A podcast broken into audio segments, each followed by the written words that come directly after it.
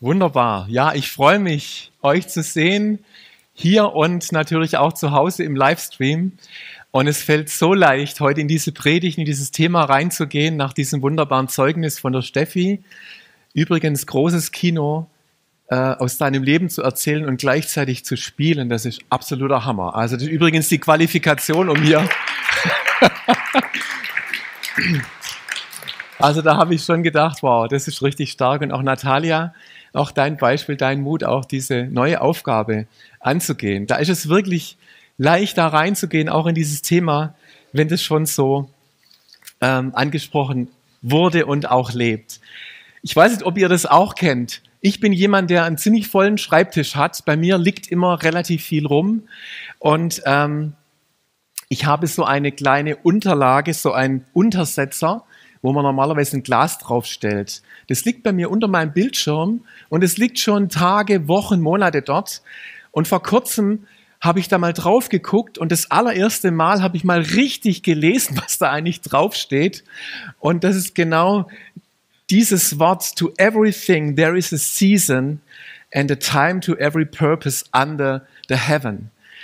Das habe ich das erste Mal so in einem Moment des Innehaltens mal auf mich wirken lassen. Das ist übrigens Prediger 3, Vers 1 in der, so, in der King James Übersetzung und in der Elberfelder heißt es, für alles gibt es eine bestimmte Stunde. Jedes Vorhaben unter dem Himmel, für jedes Vorhaben gibt es eine Zeit. Also für alles gibt es einen bestimmten Zeitabschnitt und eine bestimmte Phase. Und im Prediger wird dann aufgezählt. Es gibt eine Zeit, eine Phase fürs Gebären, fürs Sterben, fürs Pflanzen, fürs Lachen, fürs Weinen, fürs Klagen und so weiter und so fort. Und ich weiß nicht, wie du jetzt diese verrückte Zeit, in der wir uns befinden, welchen Titel du dieser Zeit geben würdest. Was ist das für eine Zeit für dich? Wenn wir uns heute Morgen wieder Josua anschauen, und da möchte ich an Bastis Predigt vom letzten Mal anknüpfen, dann war das die Zeit, in der das Volk Israel sich befand, wo es darum geht, aufzubrechen, mutig hinüberzugehen in ein neues Land, in eine neue Zeit. Und ich möchte uns zur Erinnerung nochmal diese Verse auch lesen. Mein Knecht Mose ist gestorben, so mache dich nun auf, geh über diesen Jordan, du und dieses ganze Volk in das Land, das ich ihnen, den Söhnen Israel gebe, jeden Ort, auf den eure Fußsohlen treten wird, euch habe ich ihn gegeben, wie ich zu Mose geredet habe. Sei stark und sei mutig, denn du, du sollst diesem Volk das Land als Erbe austeilen, das ihnen zu geben ich ihren Vätern geschworen habe. Ich habe euch ein Bild mitgebracht von einer Brücke, nicht von der, das ist eine schöne Brücke, hat die Steffi schon gesagt, sondern eine Brücke, wo wir jetzt äh, im Berner Oberland in der Schweiz waren, in der Nähe von Adelboden. Da gibt es so eine schöne Brücke über eine Talschlucht so eine Hängebrücke und die wackelt ganz schön, wenn man da so in der Mitte drauf steht. Und da geht es ganz schön runter. Und das ist so dieses Sinnbild, wo wir nochmal sehen, du hast diesen Moment, wo du auf diese Brücke trittst und dann läufst du da drüber und dann überquerst du, und das ist ein bisschen so eine unsichere Phase, das ist ein bisschen wackelig. Da fühlst du dich nicht ganz so sicher und dann kommst du auf der auf der anderen Seite an. Und genau das, was wir heute Morgen schon gehört haben, ich glaube, in dieser Zeit äh, befand sich Josua mit dem Volk Israel und ich möchte das auch schon ausrufen. Ich glaube, dass wir auch in so einer Zeit sind. Und deswegen passt dieses Thema Josua so gut und ich möchte beten nochmal mit uns. Vater, danke für dein Wort, das wir heute Morgen betrachten dürfen und ich bete, dass du uns die Augen und unser Herz dafür öffnest und durch dein Wort zu uns sprichst, in unser Leben hinein, in unseren Alltag. Und dafür danke ich dir, dass du das tust, dass du das gerne tust. Danke dafür. Amen. Wir wollen uns heute Morgen anschauen, wie diese Überquerung des Jordan durch das Volk Israel konkret geschehen ist. Denn die Überquerung des Jordan war für das Volk wirklich der Beginn eines neuen Zeitabschnitts.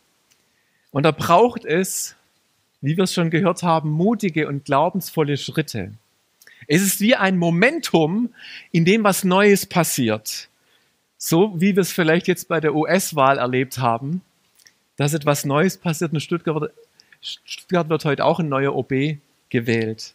Also das sind so ganz entscheidende Phasen, wo ein neuer Zeitabschnitt kommt. Und es ging beim Volk Israel nicht nur darum, dass sie in ein neues Land gezogen sind, sondern es änderte sich noch viel mehr. Es änderte sich, und das werden wir gleich mal sehen aus dem Wort, die Art und Weise, wie Gott sein Volk geführt hat. Es änderte sich die Art, wie Gott sein Volk versorgt hat. Und es änderte sich die Art und Weise, Gottes Art und Weise mit seinem Volk das Land einzunehmen. Und ich dachte, ich nehme euch mal mit rein in diese geografische, in dieses geografische Bild. Ich hoffe, ihr könnt es ein bisschen erkennen, wie wir das uns geografisch vorstellen können. Also normalerweise sieht man ja Israel immer äh, von Nord nach Süd auf einer Karte. Jetzt müssen wir uns vorstellen, jetzt sieht man es so ein bisschen aus der Sicht von Jordanien. Wir blicken also so aus dem Nordosten Richtung Todesmeer auf die Jordanebene. Ihr seht hier den Nebo, äh, dieses Gebirge in Grün. Das war der Berg, wo Mose nochmal in das Land Kanaan blicken durfte. Mal ganz interessant, Mose durfte ja nicht rein, aber von diesem Berg durfte er dieses gesamte Land, dieses verheißene Land sehen bis zum großen Meer, bis zum Mittelmeer. Und dann heißt es, und da lese ich jetzt diese Verse, und dann könnt ihr euch das auch vorstellen, wo das war. Da machte sich Josua des Morgens früh auf, steht in Josua 3, und sie brachen auf von Schittim und kamen an den Jordan. Er und alle Söhne Israel, dort rasteten sie, bevor sie hinüberzogen. Also jetzt sind sie am Beginn dieser Brücke sozusagen. Und es geschah nach Ablauf von drei Tagen, da gingen die Aufseher durch das Lager und sie befahlen dem Volk, sobald ihr die Lade des Bundes des Herrn eures Gottes seht, wenn die Priester, die Leviten sie aufheben, dann sollt ihr von eurem Ort aufbrechen und ihr nachfolgen. Doch soll zwischen euch und ihr ein Abstand von etwa 2000 Ellen sein. Ihr dürft euch nicht nähern, nur dann werdet ihr den Weg erkennen, den ihr gehen sollt, denn ihr seid den Weg bisher noch nicht gegangen. Also bleiben wir mal hier drauf. Die sind von Schittim aufgebrochen und gehen jetzt Richtung Jordan. Jetzt müsst ihr euch mal vorstellen, 2000 Ellen Abstand. Die Priester gehen mit der Lade voraus. Das sind die Israeliten ja gewohnt gewesen. Wolken- und Feuersäule, wir gehen da hinterher. Und wenn man das jetzt umrechnet, so eine Elle also wenn ihr mal in Maße und Gewichte reinschaut, dann sind es mindestens mal 45 Zentimeter, manchen mal sogar 52. Nehmen wir mal die 45, dann wären wir schon bei 900 Metern Abstand. Ein knapper Kilometer hinter der Lade herzulaufen. Und das Verrückte ist, ihr dürft euch nicht nähern. Also wenn ich jetzt jemand mit dem Auto hinterherfahre, so wie man das früher ja mal gemacht hat, heute haben ja alle ein Navi, da kommt es seltener vor, dann schaue ich ja, dass, dass ich den nicht so weit vorne draus fahren lasse, dass ich ihn noch sehe. Also schon ein bisschen eigenartig. Ihr werdet den Weg nur erkennen, wenn ihr möglichst weit weg seid. Komisch. Aber dieses hebräische Wort für Weg, Derek, bedeutet nicht nur Weg, sondern es geht auch um einen Lebenswandel, um eine Art zu gehen. Es scheint sich etwas zu verändern, etwas Grundlegendes zu verändern. Und das werden wir jetzt gleich sehen. Und jetzt sage ich euch, wie diese Verse 5 bis 17 das uns auch nochmal erklären. Also die Priester gehen mit dieser Lade voran und dann stehen sie im Wasser. Und der Jordan hatte damals zur Erntezeit, der ist ja heute ein, ein Rinnsal im Vergleich zu dem, was da damals an Wasser floss. In dem Moment, als die Priester ihren Fuß in das Wasser gestellt haben, da passierte das Wunder, dass Gott Josua vorausgesagt hat, dieses Wasser wird dann zurückgehen. Und jetzt kommt's, Hammer. Es bildete sich ein Wall, also das Wasser wurde wie in einem Damm ähm, aufge, aufgetürmt. Und das war bei der Stadt Adam. Und ich weiß nicht, ob ihr das noch hier erkennt. Das ist ganz rechts unten in diesem Bild. Dort war dieser Wall. Und das Wasser, das bei ihnen war, das floss Richtung Todesmeer ab. Wisst ihr, dass das 40 bis 50 Kilometer trockenes Land war? Hammer. Das war nicht so eine kleine Schneise wie damals im Roten Meer, sondern das waren 40 bis 50 Kilometer, wo die da drüber sind. Und ich kann mir deswegen auch vorstellen, dass die Amoriter und die Jebusiter und die Hethiter und Perisiter und wie sie alle heißen, Girgashiter, denen begann das Fracksausen, weil die das gesehen haben. Boah, jetzt passiert was. Und jetzt kommt's. Die Priester bleiben mit der Lade mitten im Jordan stehen. Und jetzt zieht das Volk an den Priestern vorüber. Und das erste Mal, wenn sie jetzt auf die andere Seite gehen, haben sie keine Wolken- und Feuersäule vor sich und sie haben keine Lade vor sich. Und jetzt kommt genau das, was Gott Josua gesagt hat. Jeden Ort, auf den eure Fußsohle treten wird, habe ich euch gegeben, wie ich zu Mose geredet habe. Und das ist eine neue Art. Hey, da gibt es jetzt keine Wolken- und Feuersäule mehr. Das war schon ein bisschen eigenartig. Die waren das so dran gewöhnt, dass es etwas gab, wo sie hinterherlaufen konnten. Wenn die Wolken- und Feuersäule stand, dann haben sie gerastet. Wenn sie weiterzog, dann sind sie weitergegangen. Und jetzt mussten sie sich im Glauben darauf verlassen. Jetzt gilt ein anderes, eine andere Art von Führung. Jetzt geht ihr aus dem Glauben heraus. Jeder Schritt, den ihr jetzt macht, seid euch gewiss, das Land, wo eure Fußsohle drauf tritt, habe ich euch gegeben. Was ist das für eine neue Art von Führung? Finde ich richtig krass. Neuer Zeitabschnitt. Es, geht, es geht jetzt um mutige Schritte im Glauben, auch wenn ich das nicht sehe. Merkt ihr, dass es ein Riesenunterschied ist? Es geht um ein Gesetz der Aneignung. Also Gott hat ein Land bereits eingenommen, uns gegeben und jetzt dürfen wir das einnehmen im Glauben. Das ist eine ganz andere Art von Führung. Und diese glaubensvolle, glaubensvolle Schritte zu gehen, ich glaube, da möchte uns Gott heute ermutigen. Da möchte ich einfach auch sagen, wenn ich, wir haben uns neulich mit Basti und Lissi mal unterhalten über diese etwa sieben Jahre, wenn wir zurückdenken, als Doxadeo Stuttgart gegründet wurde, als es hier losging und als Basti und Lissi für dieses Haus geglaubt haben in der Möhringer Landstraße 98, das jetzt der Weitwinkel ist. Und ich glaube, das möchte ich einfach auch ehren und einfach auch aussprechen. Ihr habt damals total und in einer vorbildlichen Art und Weise seid ihr glaubensvolle Schritte gegangen. Und ich glaube, dass darin seid ihr uns auch Vorbilder, was es bedeutet, in dem, wo euch Gott etwas aufs Herz gelegt hat, zu gehen, es einfach zu tun und da reinzugehen, auch wenn es vielleicht damals eben diese Wolken- und Feuersäule nicht gab, sondern einfach zu sagen, wir gehen da jetzt rein, in Glauben. Und da hat es natürlich auch Geduld gebraucht, bis es dann geklappt hat, dieses Haus zu erwerben. Also dieses glaubensvolle Vorangehen, ohne etwas zu sehen, möchte ich dir heute Morgen zusprechen. Das traut Gott dir zu und er traut es mir zu. Und das hat mit Glauben zu tun. Und ich möchte dir heute Morgen zurufen, für diese Zeit, gehe mutige, glaubensvolle Schritte, traue dich was, sei innovativ. Jetzt ist die Zeit zu glauben und Schritte zu gehen und vorwärts zu gehen, wie wir es vorher auch bei der Steffi gehört haben. Und die auch ja schon bezeugen konnte, ja, das ist richtig gut, da vorwärts zu gehen. Jetzt kommt das Zweite, was sich geändert hat. Also das Erste war diese Art, wie Gott sein Volk geführt hat. Jetzt geht es darum, glaubensvolle Schritte zu gehen. Das Zweite war die Art der Versorgung. Wer von euch hat schon mal eine Ernährungsumstellung gemacht? Also von alles Essen auf vegetarisch. Oder von alles Essen noch extremer auf vegan. Kann das sein, dass einige von euch. Und so eine Ernährungsumstellung ist auch nicht so einfach. Ja. Und ich glaube, dass auch beim Volk Israel eine richtige Ernährungsumstellung stattgefunden hat. Denn auch das, genauso wie sie die Wolken- und Feuersäule gewohnt waren, waren sie auch das sogenannte Manna gewohnt. Nämlich, das war so die Luftbrücke, ja, die Versorgung aus der Luft das Manna, das da runtergeregnet hat, also diese süße Koriandersamen. Und dann gab es ab und zu auch mal Wachteln und so weiter.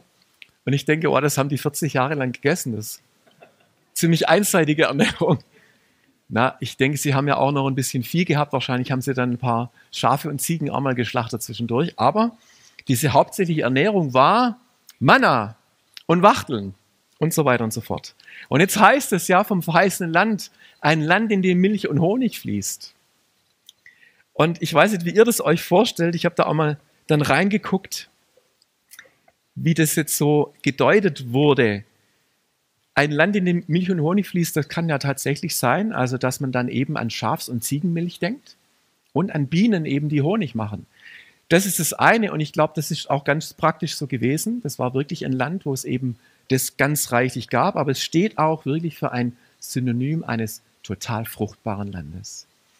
Und es war ja auch Kanaan zu dieser Zeit im Vergleich zur Wüste sowieso, aber es war ein sehr fruchtbares Land, ein Land, in dem es auch äh, noch viel weniger trocken war, als es heute der Fall ist. Ich gehe zwei bis dreimal im Herbst, das wisst ihr vielleicht von mir schon, ich habe so ein Wäldchen im Nordschwarzwald und das ist so ein bisschen mein Land, in dem nicht Milch und Honig fließt, aber in dem die Pilze sprießen. Und schaut mal, was ich, und das ist jetzt hier, schaut mal, was ich da mit einem Freund erst äh, vor etwa zehn Tagen, da haben wir solche Kavenzmänner von Steinpilzen gefunden. Und es war so ein Hammer. Und es war relativ lange trocken jetzt im Sommer. Und deswegen war diese Pilzsaison auch so nach hinten verschoben, so drei bis vier Wochen. Es wurde ja dann nochmal feucht im Oktober. Dann gab es ja auch nochmal warme Tage. Und das brauchen die Pilze, um zu sprießen. Und ich bin da mit dem Freund durchgelaufen und der war schon lange nicht mehr beim Pilzsammeln und es war wirklich ein Highlight für den. Und er stand, das war, das war nicht der einzigste übrigens, wir haben da so zehn so Kavenzmänner haben wir gefunden. Und der, und der lief so ein paar Meter neben mir her und immer wenn der so ein Ding gefunden hat, oh, boah! Ja, und dann lief er wieder fünf Meter weiter und ich habe schon wieder, oh, boah! dann wusste ich, er hat den nächsten äh, entdeckt. Hey, das, ist, das war für uns ein Land, in dem Milch und Honig fließt. Aber zurück zur Ernährungsumstellung des Volkes Israel. Es ist tatsächlich so, in Josua 5 heißt es, sie aßen von dem Ertrag des Landes am Tag nach dem Passa ungesäuertes Brot und geröstete Körner an eben diesem Tag. Und jetzt kommt's. Das Manna hörte auf am folgenden Tag. Also nicht nur die Wolken- und Feuersäule hörte auf, sondern das Manna hörte auf. Als sie von dem Ertrag des Landes aßen. Es gab für die Söhne Israel künftig kein Manna mehr. Sie aßen von der Ernte des Landes Kanaan in jedem, in jenem Jahr. Und es hat mich erinnert an ein neutestamentliches Prinzip, weil die Israeliten sind in das verheißene Land reingegangen und genauso sagt Jesus zu seinen Jüngern in Matthäus 6, 33, ich soll euch zuerst um Gottes Reich und seine Gerechtigkeit gehen und dann werde ich euch mit allem versorgen, was ihr auf dem Weg dazu braucht. Versorgung geschieht im Gehen.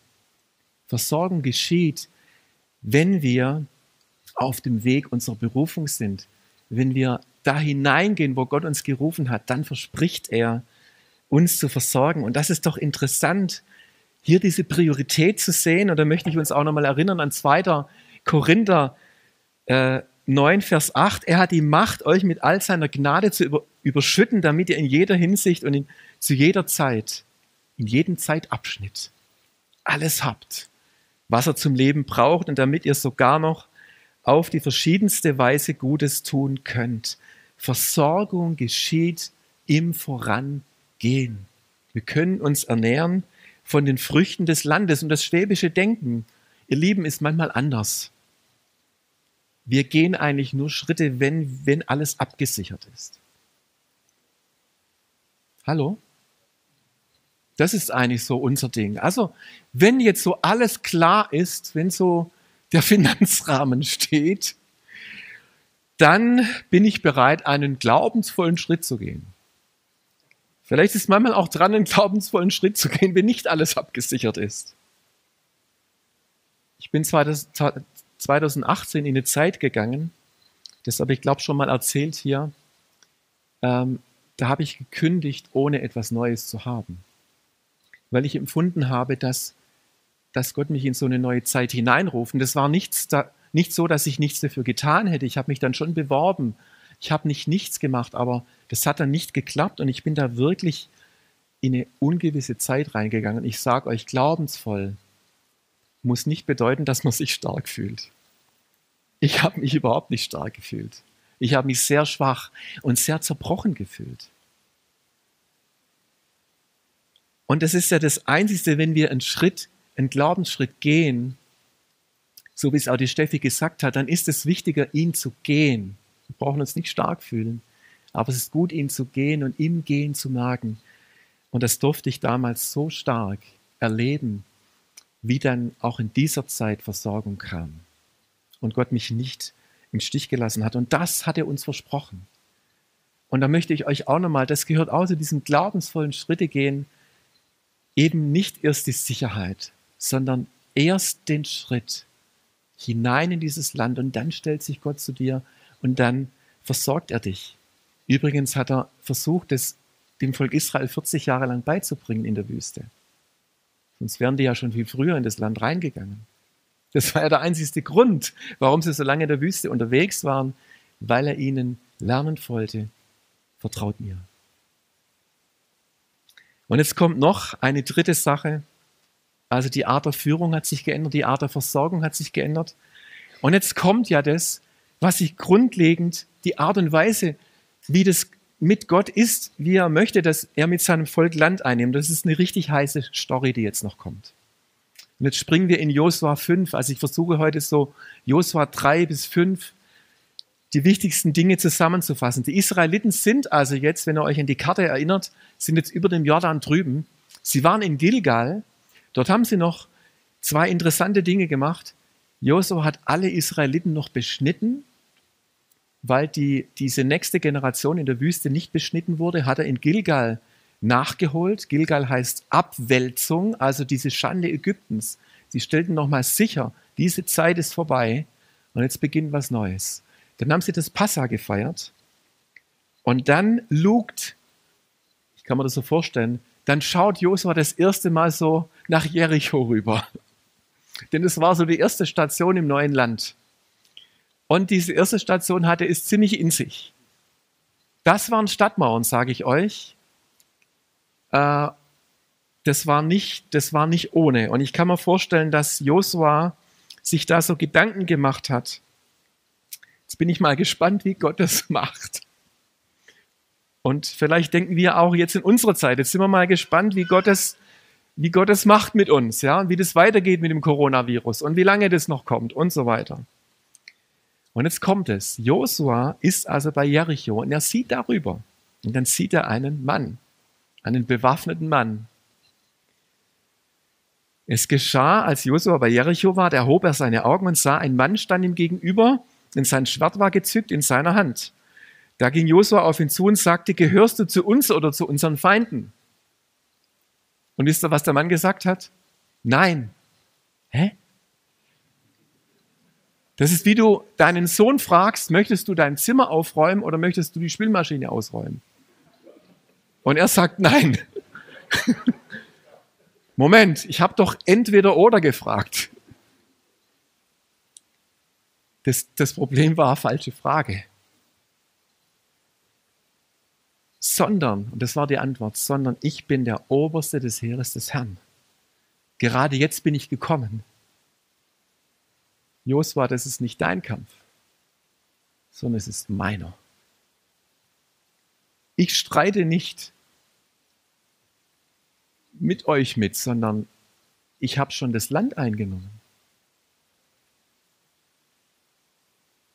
Ist alles schon erledigt und jetzt gebrauche ich euch nur, das zu tun und das einzunehmen. Das ist eine ganz andere Perspektive.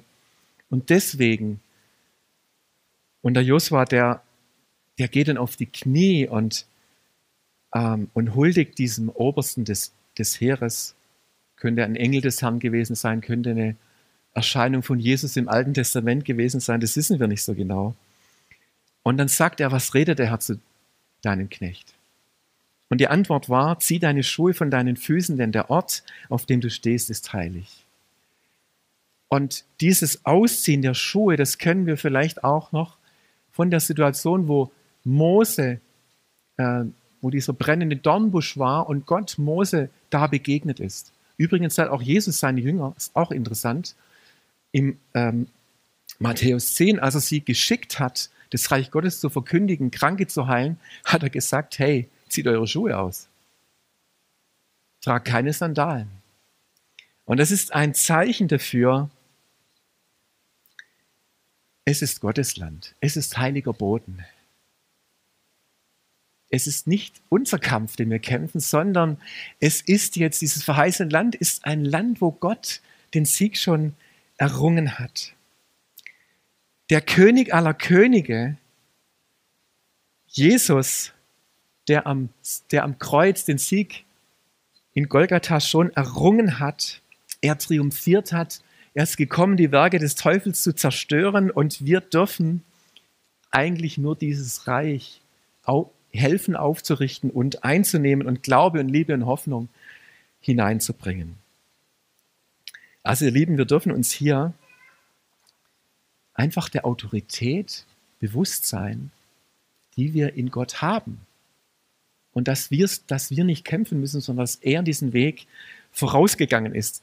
Und mal ganz ehrlich, wenn wir jetzt diese Geschichte mit Jericho lesen, das ist ja schon interessant, wie die gekämpft haben. Also zieht einmal am Tag, sechs Tage lang einmal um die Stadt rum und am siebten Tag blast dann die Hörner und dann lauft ihr da siebenmal um die Stadt rum und dann kippt die Stadtmauer ein. Das ist schon ein interessanter Kampf. Und das ist ganz wichtig, dass es nicht der Kampf von Josua und dem Volk Israel war, sondern dass, dass sie das gemacht haben, was Gott gesagt hat. Sonst hätten sie 0,0 Chance gehabt. Und übrigens, das, was für Jericho gegolten hat, galt nur für Jericho. In einer anderen Stadt war wieder was ganz anderes dran. Was lernen wir daraus? Wir dürfen lernen, uns von Gott und seinem Heiligen Geist in jeder Situation führen zu lassen und ihm zu vertrauen, dass wir in seiner Autorität, wenn wir gehen, dass wir einfach auf seinen Sieg bauen dürfen. Und nochmal, ich wiederhole es nochmal, weil mir das so wichtig ist, dieses glaubensvoll, was ich heute Morgen so uns werben möchte, glaubensvoll Schritte zu gehen, das hat wirklich nichts damit zu tun, dass du dich stark fühlst, sondern das hat wirklich mit diesem Glauben zu tun, Gott ist da, er, er führt mich, er wird mich versorgen und er hat die Autorität, er ist der König und er kann es durch mich machen. Und dann dürfen wir, so schwach wie wir sind, das ist das Einzigste, dann zu sagen, okay Herr, weil ich das glaube, gehe ich. Weil ich das glaube, tue ich den Schritt. Als ich die, diese Predigt vorbereitet habe, kam mir noch ein Vers aus dem Neuen Testament. Und das ist aus Lukas 12, 32. Da heißt es, fürchte dich nicht, du kleine Herde. Und das könnten ja als wir sein, ja. Wir sind eine kleine Herde. Denn es hat eurem Vater wohlgefallen, euch das Reich zu geben. Und es ist interessant, dass es in diesem ganzen Abschnitt, wo Jesus sagt, sorgt euch doch nicht um das, was ihr anzieht, um das, was ihr essen sollt. Sorgt euch doch nicht. Ich werde euch versorgen, genauso wie ich die Lilien versorge und den, die Raben versorge, die Vögel versorge. Ihr seid noch viel mehr übrigens als die. Und ich glaube, dass wir heute Morgen so ein Momentum haben, wie bei Josua, dass, dass Gott uns wirklich ermutigt. Kann es sein, dass wir gerade jetzt in der Zeit leben, in der uns Gott ermutigen möchte, gerade jetzt auf seine wunderbaren Möglichkeiten zu schauen und nicht auf unsere Umstände. Kann es sein, dass Gott jetzt unseren Blick gerade jetzt, dieser oberste Heerführer hat übrigens gesagt, gerade jetzt bin ich gekommen, ja? Jetzt ist das Momentum. Gerade jetzt ermutigen möchte, glaubensvolle Schritte zu gehen. Gerade in diesem Corona-November, kann es sein, dass Gott dich an sein Versprechen erinnert heute Morgen, dass er dir alles gibt und dich versorgt, wenn du zuerst dein Herz auf ihn ausrichtest und nach seinem Reich trachtest? Und ich kann mir das vorstellen, weil es mir genauso geht. Es gibt bestimmt einige von, von uns, die jetzt sagen, müssen wir uns nicht gerade jetzt Sorgen machen? Jetzt so eine Josua-Predigt in dieser Situation, in diesem Corona-November, ich bin heilfroh, wenn ich nicht mehr Homeschooling machen muss, ja, wenn das nicht wieder kommt. Ich, wenn ich selbstständig bin, was passiert mit meinen Umsatzrückgängen und so weiter und so fort. Gaststätten und was weiß ich was. Menschen, die alleine sind, Ältere, die wieder Angst vor Einsamkeit haben, die sagen, du, das ist jetzt nicht gerade so eine gefühlte Josua-Zeit. Und ich möchte auch denen noch was sagen. Jesus sagt, fürchte dich nicht. Und ich sage jetzt nicht nur, ich habe dir mein Land gegeben und ähm, es hat dem Vater wohlgefallen, in, zuerst mal verstehe ich dich. Zuerst mal hole ich dich ab, dort wo du stehst. Weil Jesus ist ein hohen Priester. Und der hohe Priester heißt es im Hebräer 4,15, der kam und hat alle Schwachheiten und alle Kämpfe, die wir haben, mit durchgelitten. Amen.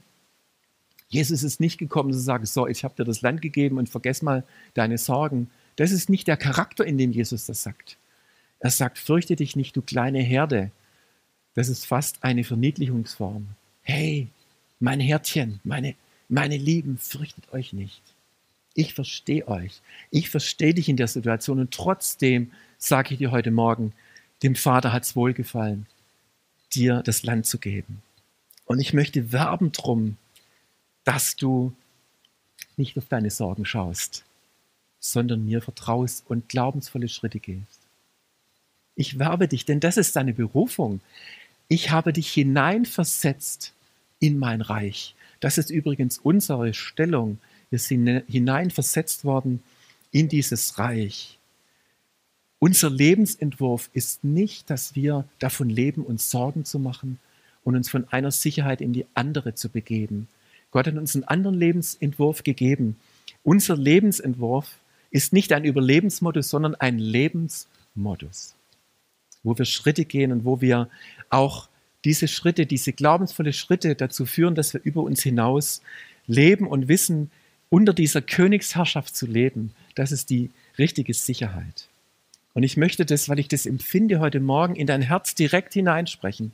Diese Wahrheiten. Ich glaube, jetzt ist die Zeit, in der Gott uns ermutigen und herausfordern möchte, auf ihn und seine Möglichkeiten zu schauen. Es ist die Zeit, glaubensvolle Schritte zu gehen. Es ist die Zeit, dass Gott uns erinnert, ich versorge dich, wenn du diese Schritte gehst. Und ich möchte dich einladen dazu, dich auf dieses Momentum auf der Brücke, über diesen Weg über die Brücke, so wie wir es in diesen Zeugnissen gehört haben, ich möchte dich einladen, dich darauf einzulassen. Denn ich glaube, dass wir wirklich in einer Zeit leben, wir sehen das in dieser technologischen Entwicklung, in dieser Digitalisierung, wenn das schon so schnell geht, um wie viel mehr ist Gott in Kontrolle und bringt Dinge voran. Er bringt die Dinge des Reiches Gottes voran. Viel schneller, als wir denken. Ich glaube, dass Menschenherzen vorbereitet sind ähm, ihr Leben Jesus zu geben. Ich glaube, dass ganz viele Möglichkeiten eröffnet sind, ganz viel Land für uns möglich ist, dass wir dort hineingehen, wenn wir Mut haben, diese Schritte zu gehen. Es liegt an uns, in dieses Land hineinzukommen. Und ich darf euch schon bitten, als, als Lobpreisteam zu kommen. Und ich möchte dich einladen, auch heute Morgen diesen Schritt zu gehen, diesen inneren Schritt zu gehen Stell dir mal vor, du stehst jetzt auf so einer Brücke. Und dann ist ja das Erste, und das habe ich auch gemerkt auf dieser Hängebrücke, ja, die wir gesehen haben. Oh, da wackelt es ganz schön auf dieser Hängebrücke. Und das ist sehr, da geht es ganz schön weit runter. Und es ist noch ganz schön weit weg, dieses andere, dieses andere Ufer. Und genau in dieser Zeit fragt Jesus dich, hey, ich verstehe genau, was du jetzt fühlst. Und möglicherweise kreisen deine Gedanken auch die ganze Zeit darum und um deine Sorgen. Wir sind so wunderbare Sorgenhoster. Ja? Also wir können unsere Sorgen wunderbar mit uns herumtragen den ganzen Tag. Und überleg dir mal, an was du so den ganzen Tag denkst und wie sorgenzentriert wir manchmal sind. Und nochmal, Jesus versteht es, aber er lädt dich heute Morgen ein, diese Dinge, die dich abhalten von glaubensvollen Schritten, Jesus, was hält mich denn auf, glaubensvoll volle Schritte zu gehen? Welche Ängste sind denn da? Wovor habe ich denn Angst? Zeig mir das. Und er lädt dich ein, wirklich das abzulegen und zu sagen, komm zu mir, wie du mühselig und beladen bist. Ich will dich erquicken. Und es ist wirklich ein, ein, eine Faszination im Reich Gottes, die ich schon so oft erlebt habe. Wenn wir etwas ablegen bei Jesus, dann ist es nicht nur weg, sondern gibt er uns etwas im Tausch. Er gibt dir etwas im Tausch. Er gibt dir Glauben. Da kommt dann was, wo er dir einen Weg er eröffnet. Und sagt, schau mal, das ist der Weg, den ich habe für dich. Da darfst du deinen Fuß reinsetzen. Dafür darfst du glauben. Dazu ermutige ich dich, einen konkreten Schritt zu gehen. Und ich möchte dich ermutigen, den Heiligen Geist zu fragen, welchen glaubensvollen Schritt hast du für mich vorbereitet? Welchen glaubensvollen Schritt darf ich gehen? Vielleicht musst du, wie gesagt, vorher deine Befürchtungen und deine Sorgen ablegen. Heiliger Geist, danke, dass du uns jetzt mit hineinnimmst in eine Begegnung mit dir, wo wir auf eine liebevolle Art und Weise, Jesus, dir begegnen dürfen und du uns hilfst, zur Ruhe zu kommen, Sorgen und Ängste bei dir abzulegen und auf der anderen Seite deine Perspektive für glaubensvolle Schritte die du für uns hast und die sind nicht so groß. Wir werden nicht überfordert, sondern die sind genau so groß, wie du sie für uns vorbereitet hast. Jeden Ort, jeden Ort, den du betrittst, habe ich dir gegeben und ich versorge dich und du gehst in meiner Kraft, in meiner Autorität. ich spreche dir noch zu aus Psalm 16. Ein wunderschöner Psalm, wo David sagt, mein Besitz und mein Erbe, das ist der Herr selbst. Du teilst mir zu, was ich brauche. Was du mir für mein Leben geschenkt hast, ist wie ein fruchtbares Stück Land, das mich glücklich macht. Ja, ein schönes Erbteil hast du mir gegeben. Ihr Lieben, es wäre zu schade, wenn wir da nicht hineingehen Lasst uns da reingehen. Lasst uns mutig sein. Lasst uns innovative, mutige Schritte gehen, die manchmal auch über das hinausgehen, was du vielleicht bisher dich zugetraut hast. Es ist die Zeit. Der Korridor dafür ist da. Das Momentum ist da, es jetzt zu tun. Ich empfinde das wirklich, dich zu ermutigen. Es ist eine Josua-Zeit. Danke, Herr. Danke, Herr. Danke, Herr, dass du Mut austeilst für glaubensvolle Schritte. Danke, dass du Türen öffnest. Und danke, dass du uns mutig durchgehen lässt. Seid gesegnet. Amen.